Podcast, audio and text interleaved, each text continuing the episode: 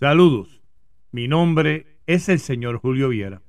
Bienvenido a esta bella aventura, siguiendo los pasos del maestro. Aquí encontrarás tal vez no lo que estás buscando, pero sí lo encontrado. Sin excusa ninguna, esperando para grabar este tema libre que me tocaba grabar hace un día atrás, se me ha hecho mega complicado por el hecho de que me he sentado a pensar, analizar en el tema que realmente quería hablar con ustedes en el día de, del viernes, pero por circunstancias pues inexplicables, por ponerlo de la manera, del momento, del tiempo, no pude grabar. Resulta ser que quería hablar sobre la situación humana, ya que este servidor, este quien le habla, Julio Viera, coach Viera, consejero Viera, una de las cosas que más lo distingue es la humanidad, es el pensar que primero que hay esperanza, algo que definitivamente yo creo que esa es una de las grandes razones de por qué se me ha hecho tan difícil hacer este tema libre. Eh, y segundo que que veo cada vez más sonante, más constante, el tema que hasta suena rayado. ¿Y a qué me, y a qué me refiero? Me refiero, estaba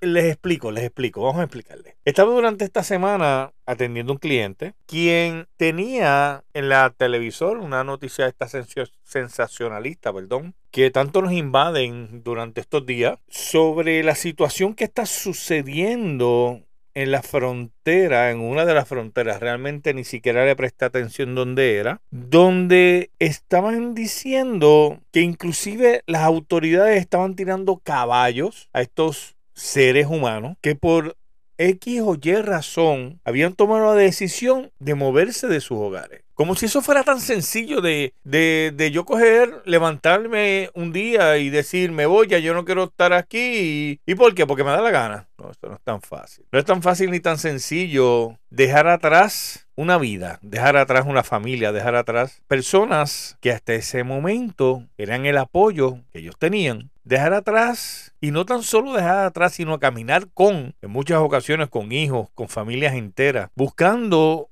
realizar un sueño. Todavía me pregunto qué significa realizar un sueño.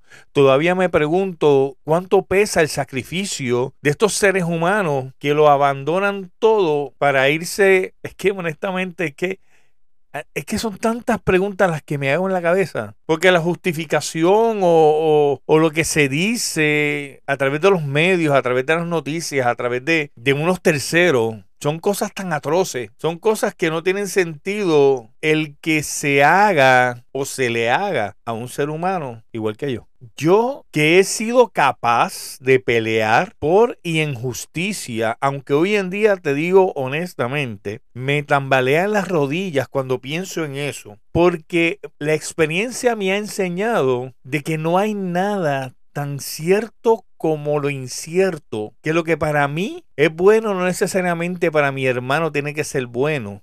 Lo que para mí es malo no necesariamente para otro es malo. Pero eso nos lo va enseñando el caminar, el tiempo, la madurez. Pero el hecho de yo maltratar a un ser humano por el mero hecho de ser pobre, como decía una doctora hace poco que estuve leyendo y escuchando, por el mero hecho, o sea, su, su, pecado, su problema es ser pobre. Digo, yo no entiendo esa pobreza porque una persona que esté dispuesta a caminar qué sé yo cuántos días, sin pensar en mañana, solamente en pensar en lo que estoy caminando hoy, sin pensar en, la, en el hambre, porque yo no sé si mañana voy a poder conseguir algo para, para, pues, para calmar, saciar el hambre y la sed que tengo en el momento sin pensar en el aseo, porque yo no sé si voy a encontrar un sitio donde yo pueda dormir, como se supone que, duerma un individuo en el siglo XXI. No estamos hablando de la época de las cavernas, no estamos hablando de la época de, de, de, de los ermitaños que, que dormían en el monte. Estamos hablando de la época en donde nos actamos que somos modernos, que tenemos iPhone, que tenemos teléfonos inteligentes, que tenemos